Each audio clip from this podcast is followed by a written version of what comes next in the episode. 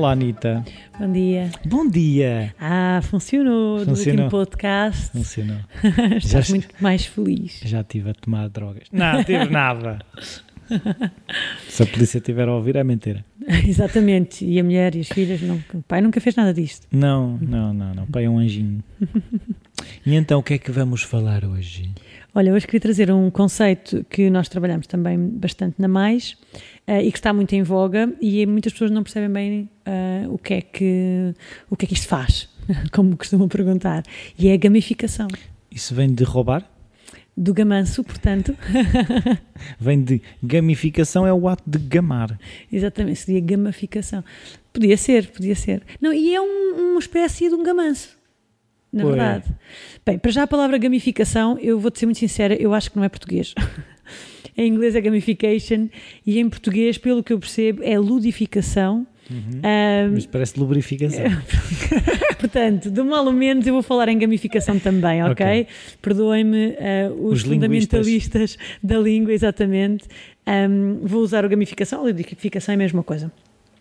E no fundo, este é um conceito que define ahm, um processo que tem estado a acontecer nos últimos anos, que é o gamanço ao mundo dos jogos, dos games, ahm, de alguns dos seus elementos e das mecânicas que os caracterizam e transpor isso para outros universos. No fundo é isso, ou seja, há um movimento de profissionais que vão buscar aos jogos características que depois são úteis para outros processos, nomeadamente para a educação, ah, para desafios sociais, para ultrapassarmos desafios comunitários, ahm, em ambientes empresariais, para motivar ah, colaboradores, etc. E em estratégias de marketing, por exemplo. Então, hoje em dia já assistimos a muitos elementos da gamificação aplicados a estas áreas e a outras áreas. Que elementos são esses? Pronto. hum, os jogos têm ah, elementos comuns, não são universais, ou seja, nem todos os jogos têm todas estas características, mas geralmente, para serem bons jogos, hum, roçam algumas que eu vou descrever aqui. E isso tem a ver com a mecânica do próprio jogo. E depois tem características que têm a ver com a dinâmica do jogo. ok? E às vezes uma coisa e outra misturam-se, hum, mas são, são coisas ligeiramente diferentes. Em primeiro lugar, há o elemento mais característico dos jogos, que é o elemento fun, divertimento. Um, o elemento fun faz com que eu me apeteça jogar, porque eu sei que me vou divertir, ao contrário do que falávamos na sessão passada sobre aprender, eu sei que ler um livro técnico é uma seca e, portanto, isto vai ser um sofrimento e eu não quero fazer isto. O jogo não. O jogo tem elementos de cor, de grafismo, de Desafio, às vezes, de também. desafio, exatamente, ou porque são de facto humorísticos, for um jogo, pensa no Twister, aquele jogo que se joga no chão com bolas, com cores e as pessoas ficam todas umas em cima das outras. Portanto, tu sabes que vai criar situações que são ah, situações de alegria e de riso e isso motiva-te. Portanto, o lado fun dos jogos pode ser transportado para muita coisa e hoje em dia já vemos muitas campanhas promocionais que recorrem ao lado mais divertido. Ahm, a questão de motivação que está ligada, ou seja, um jogo consegue motivar-te, hum, cativar-te no fundo. Eu queria- acho que é uma palavra mais, mais interessante. Consegue cativar-te porque tem uma dinâmica em que tu sabes que te vais sentir bem, em que sabes que vais conhecer alguém ou que vais poder mostrar o que sabes e, portanto, vais ser reconhecido. E essa motivação está presente. Agora, imagina o que é tu conseguires trazer essa motivação para a sala de aula, por exemplo. Hum, quando às vezes é difícil motivar para certas temáticas. Então, isso pode ser uma mais-valia. Tem um foco muito interessante e que eu falo sempre quando, quando estou a dar formação sobre, sobre play and fun, que é uma coisa que nós não mais fazemos muito, que é o aspecto da concentração. Quando as crianças estão a brincar, quando observamos crianças a brincar, elas estão muito concentradas. Só, só estão ali. só estão ali. Aliás, quando o adulto chega e diz então, e agora se fôssemos jantar? As pessoas dizem não, não queremos. Não, nunca têm fome, não têm frio, não têm nada. Estão a fluir completamente naquele processo. Ah, e essa capacidade de concentração não é conseguida em salas de aula onde se segue um método expositivo, ou numa formação, ou num local de trabalho em que tu tenhas uma tarefa que seja mais rotineira. Portanto, trazeres este elemento da concentração para um local de trabalho pode ser uma mais-valia. E isso tu fazes estudando o que é que os jogos fazem para promover a concentração. E o que é que os jogos fazem?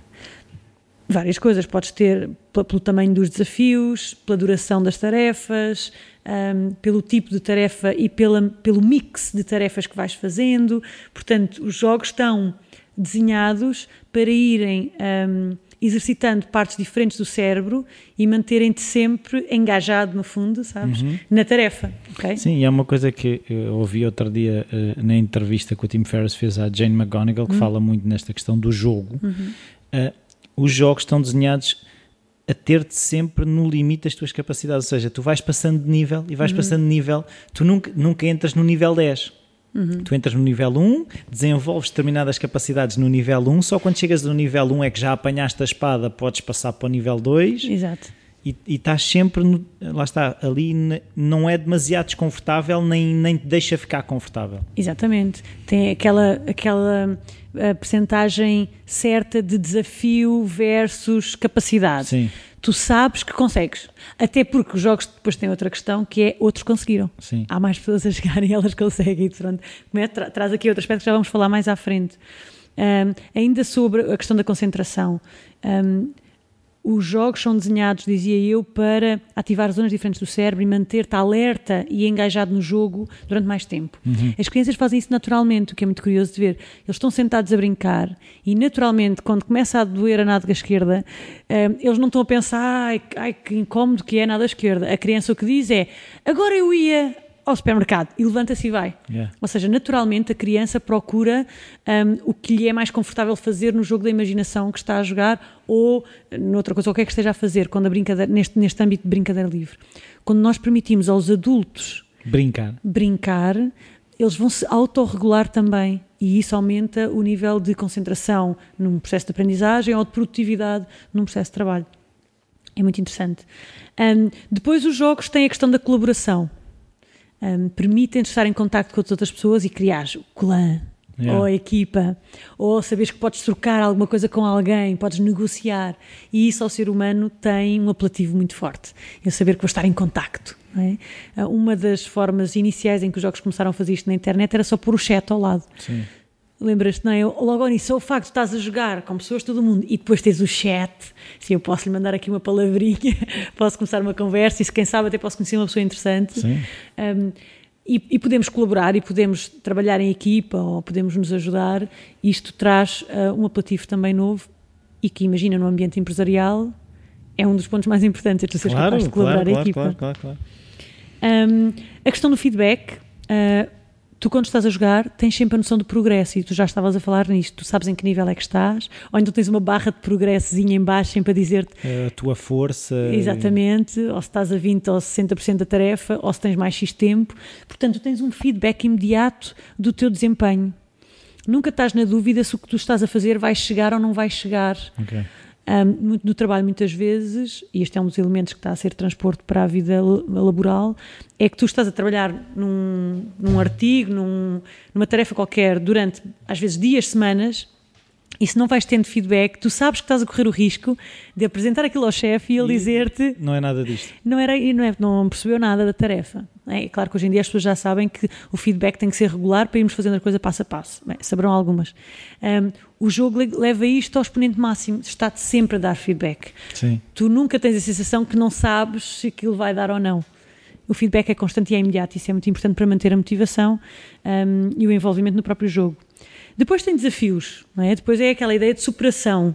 Eu quero ser o herói, eu quero conseguir, outros conseguiram, um, e portanto desafios, os desafios têm este efeito poderoso em nós de, de estabelecer quests mentais e emocionais, não é? Eu entro nesta personagem de que agora não vou desistir. Mesmo que eu não seja uma pessoa assim na vida real. Se é um jogo, isto é para ganhar, eh, agora tenho aqui um desafio pela frente, como é que eu faço? Enquanto que na vida real, muitas vezes, eu vejo um problema como um problema Sim. não como um desafio, uma coisa que eu tenho que superar. Um problema é um obstáculo e eu vou ficar aqui a olhar para o obstáculo. Sim, e depois o que é engraçado na questão dos jogos é que mostra essa capacidade de superar. O, hum. o, desafio, ou seja, aquele monstro, eu se calhar perdi duas vidas para conseguir destruir, mas eu consegui destruí-lo, eu não hum. ganhei logo à primeira, e dá alguma resiliência mental e tudo. Exatamente, exatamente. É mesmo isso que trabalha. Um, e lá está, depois tens sempre o, o, o, reforço positivo. Quando consegues, tu sabes que aquilo vai tocar a musiquinha, vai dizer que tu és o maior, vais Há ganhar um o nível rush excellent. Exatamente.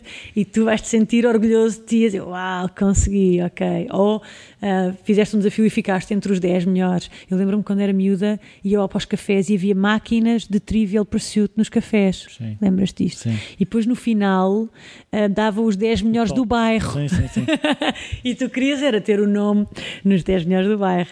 E isto tem a ver com outro elemento dos jogos que é a competição. Uh, o ser humano está desenhado para também competir. Uh, não, não estou a dizer isto no mau sentido da palavra, no, na competição desenfreada e horrível e agora tem que ganhar. Só um pode sobreviver. You're a loser. Não é por aí, mas a questão do superar outros ou a mim próprio, portanto, esta questão de competição de que eu, eu quero ser melhor, eu quero conseguir mais. Um, nós temos isto uh, instalado no nosso uh, software e os jogos tiram muito partido disto. Aliás, é por isso que os jogos existem desde sempre, não foi uma coisa que foi inventada agora. Portanto, há muitas pessoas que dizem: Ah, agora a gamificação está na moda. A gamificação, ou a ludificação, ou a transposição dos jogos para várias áreas da vida sempre existiu. Claro. A própria guerra é um jogo. Sim. E, e aliás, há muitos strategists, que eu não sei como é que se diz Estrategas. Estrategas, obrigada. Um, que jogam jogos específicos para aprender a gerir situações na vida real. E depois há uma questão de recompensas. É? Tu ganhas pontos, tu ganhas medalhas, tu ganhas vidas, ganhas estrelinhas, ganhas badges, ganhas uh, coisinhas que são insignificantes. E vejamos, não é dinheiro, não são coisas que eu na vida real preciso ou queira, mas naquele jogo, naquele universo, eu quero a estrelinha. E se houver estrelinhas amarelas e vermelhas e as vermelhas forem melhores, eu quero é das vermelhas. Pois, é uma coisa que eu também estava a lembrar na questão dos jogos, é a questão, de alguma forma eu acho que já nós tocámos, que é a questão de tu estás mais disposto a falhar. Ou seja, hum. Tu quando vais para esse quest, tu sabes à partida que pode não correr bem, tu podes hum. perder uma vida no meio daquilo, mas isso não te impede de começar a jogar. Claro. E, e, e, isso que eu queria perceber é se tu de alguma forma essa experiência que tens, eh, estavas uhum. a dizer que a mais trabalhava um bocado Sim. essa questão da gamificação, se as pessoas depois do jogo, eh, desse, desse lado do jogo, se ficam mais disponíveis para tentar, independentemente de saber se vão conseguir ou não. Estás a perceber o que eu estou a dizer? Uhum. Eu uso um, os jogos muito na lógica da aprendizagem. Okay. Portanto, uso em questões de formação, de aprendizagem, uh, educação e, e, e em educação superior também. Para mim, a questão do jogo serve para eu introduzir um tema de uma forma que as pessoas vão assimilar melhor e que de outra forma seria uma seca e não ia entrar, ia entrar para um ouvido e pelo outro. Portanto, eu uso os jogos para estabelecer processos de colaboração e de aprendizagem entre grupos dentro de um grupo um, que permitam às pessoas interessar-se por um tema, discutir o tema, aprender sobre o tema sem saberem ou sem se fazerem esforço para é isso. É um desbloqueador de conversa, quase. Exatamente. Mas é um desbloqueador de processos de aprendizagem, no fundo. Sim. Ou seja, eu uso muito o jogo para, por exemplo, se estou a fazer uma sessão com uma empresa sobre trabalho em equipa, vá, porque é o mais, eh, mais conhecido, é se calhar o contexto mais fácil de imaginar. Eh, as pessoas, quando jogam um jogo de equipa e têm que superar obstáculos e ajudam-se e não se ajudam, e depois alguém que é o mal da fita que desiste, e depois os outros andam lá, mas vem, anda e não sei o quê.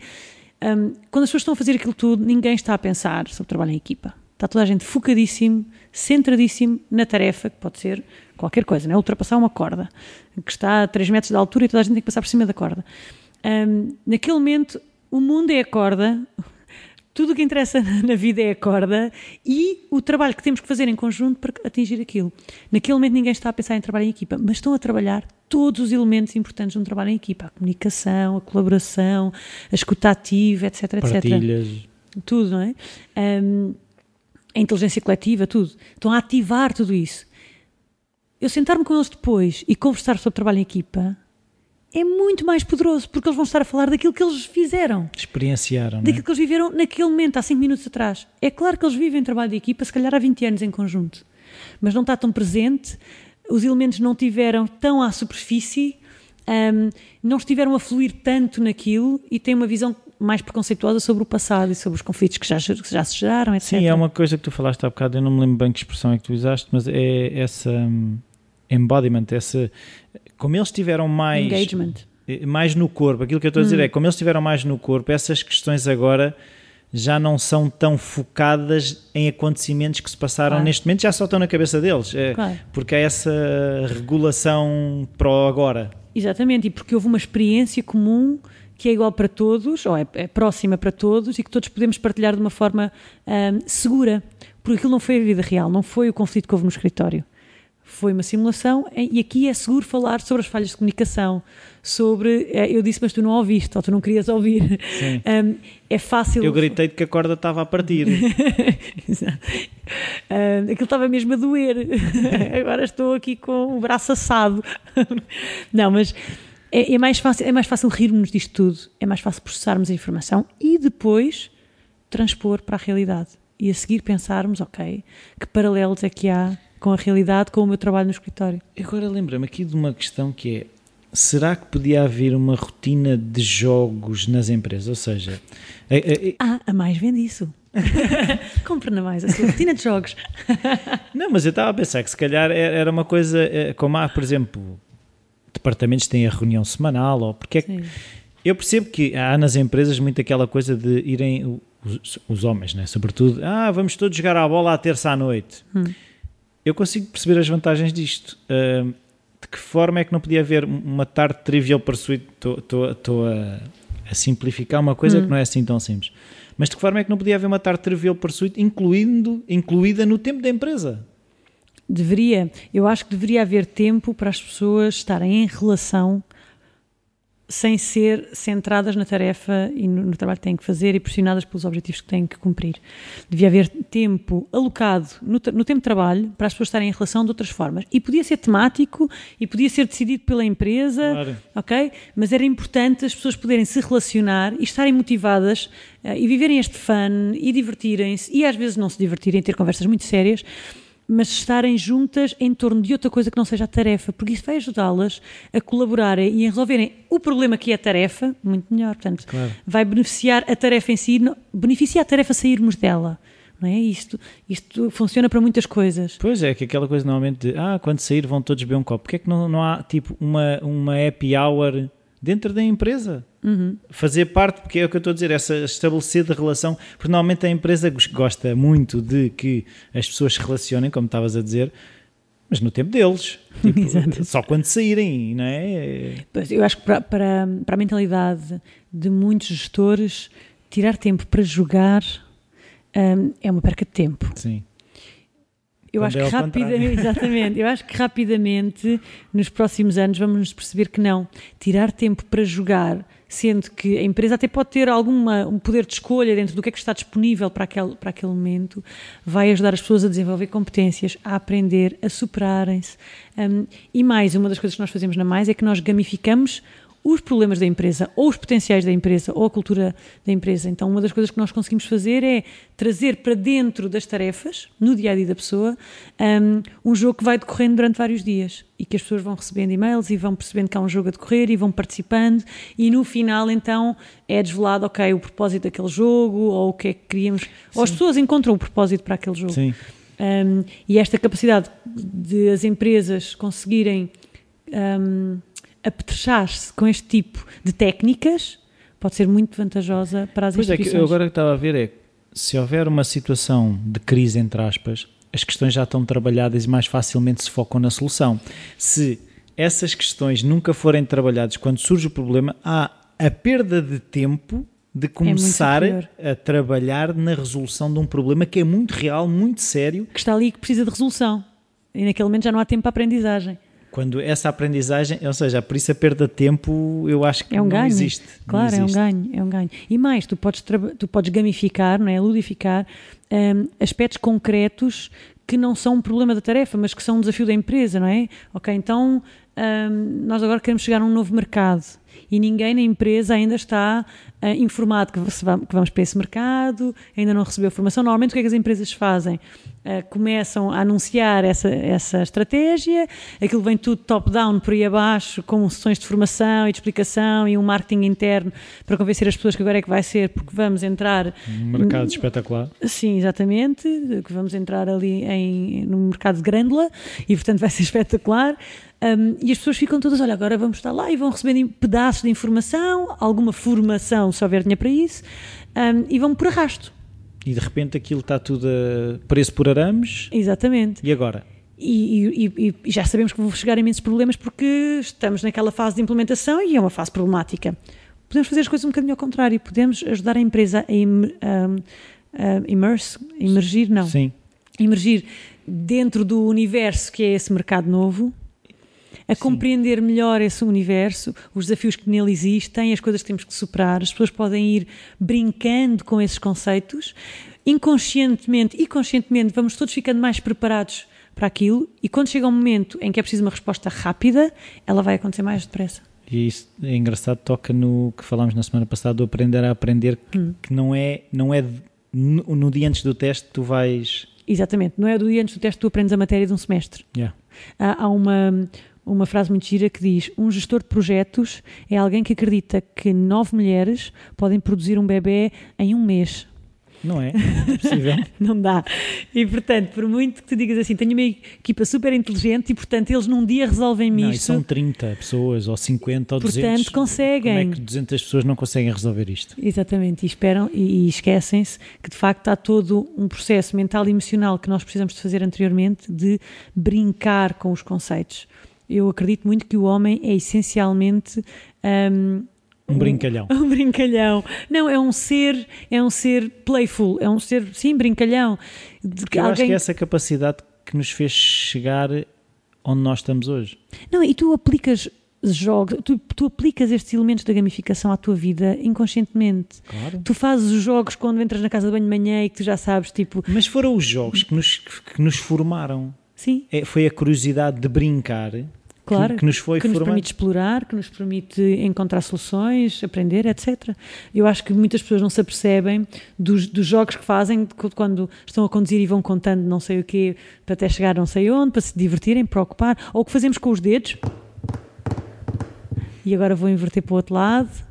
E agora será que eu consigo? Com a caneta. Há pessoas que fazem com a caneta a passar nos dedos e vão se desafiando porque num momento em que estão numa tarefa aborrecida, o cérebro procura naturalmente, como fazia a criança um que ia brincar, agora vou ao supermercado, procura um desafio, procura um jogo, uma coisa qualquer em que eu tenho que me superar. E então é começar a bater com os dedos, depois tocar ao contrário, depois agora deixa-se ver se eu consigo fazer outra coisa qualquer. Então já, já, já, fazemos, naturalmente, é uma questão de estruturarmos isto e canalizarmos com objetivos claros uh, que encaixem com o objetivo da empresa ou com o objetivo do curso ou o que for. Livro tens? Um, sim.